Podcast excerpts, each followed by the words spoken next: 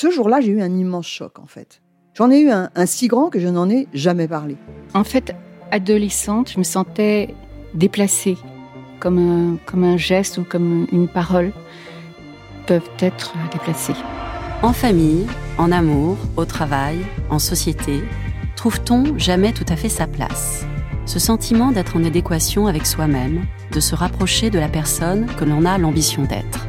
Une carrière pertinente qui nous rend heureux, un entourage qui nous aime pour ce que nous sommes, une vie qui nous ressemble ou tout du moins nous trahisse le moins possible.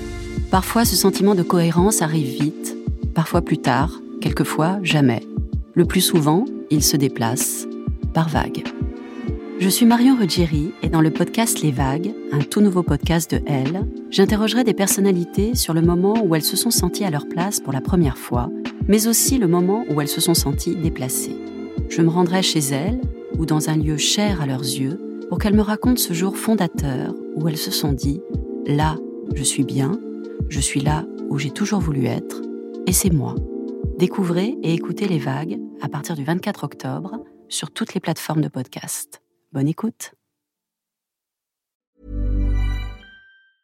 Mom deserves the best, and there's no better place to shop for Mother's Day than Whole Foods Market. They're your destination for unbeatable savings, from premium gifts to show-stopping flowers and irresistible desserts. Start by saving 33% with Prime on all body care and candles. Then get a 15-stem bunch of tulips for just $9.99 each with Prime. Round out Mom's menu with festive rosé, irresistible berry chantilly cake, and more special treats. Come celebrate Mother's Day at Whole Foods Market.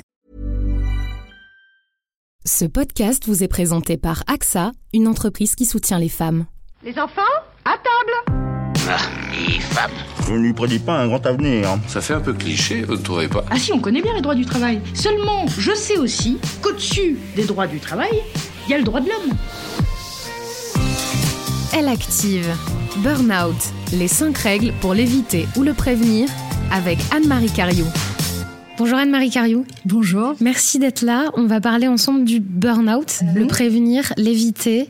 D'abord, est-ce que vous pouvez nous parler un peu de vous et nous dire qui vous êtes? Alors moi, je, je, suis une psychologue clinicienne et aujourd'hui, je suis directrice associée d'un cabinet euh, qui s'appelle Stimulus et qui fait, enfin, qui essaie d'aider les entreprises à prévenir le stress, les risques psychosociaux et à mettre en œuvre la qualité de vie au travail. Justement, le prévenir, c'est une question qui est un petit peu délicate. Quand on y est soi-même exposé, on a souvent du mal à le reconnaître. Comment on fait pour se rendre compte qu'on est en phase de pré-burnout Est-ce qu'il y a des signes qui ne trompent pas?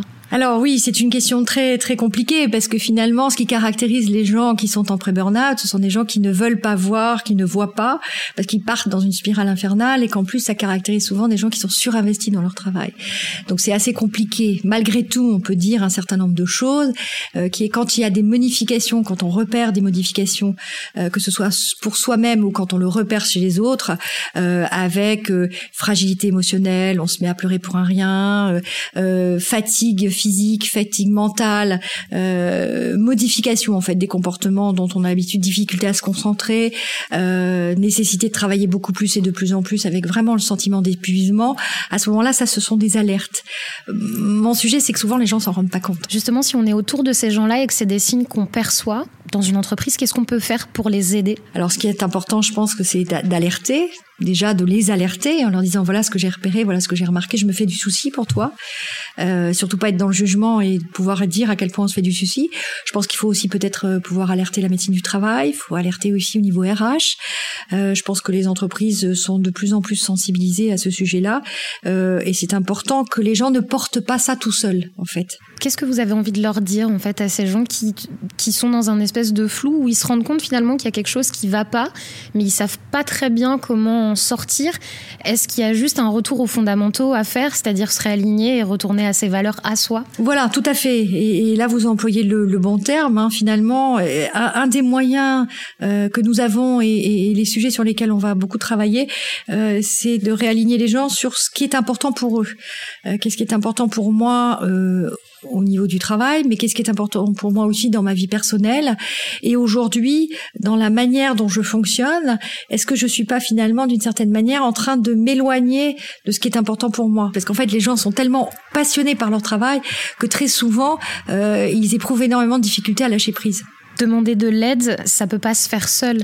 Donc comment on fait? Parce que même si on en prend conscience, il y a une partie de nous qui a peur d'être rejetée, mal perçue. Comment on fait pour dépasser ça Pour peut-être réussir à dire j'y arrive pas. Ce qui est important, c'est qu'on puisse, euh, au sein de l'entreprise, montrer à quel point euh, bah, finalement Superman et Superwoman, ça n'existe pas. Euh, qu'on est aussi, euh, qu'on fasse un peu l'éloge de l'échec, qu'on fasse, euh, et, et, qui culturellement en France est, est, est peu commun quand même, hein, euh, faire l'éloge de l'échec, accepter l'idée qu'on peut se tromper, accepter qu'il y ait des moments où on puisse dégrader la manière dont on travaille. J'emploie volontairement le mot dégrader parce que pour les personnes qui sont en pré-burnout, euh, si jamais elles, elles, elles, arrivent à lâcher prise sur un sujet, pour elles, c'est un équivalent d'une enfin, d'une dégradation de la prestation qu'elles pourront, euh, euh, qu'elles pourront euh, faire. Donc, je pense que c'est important de cultiver ça, de dire à quel point, ben oui, il y a des moments où on peut être fatigué. Merci, Anne-Marie Cario. Je vous en prie. Très très bonne réunion, Corinne. Je me suis rendu compte de la difficulté et de l'effort à fournir. Je crois qu'on est complètement focus là. À toi maintenant.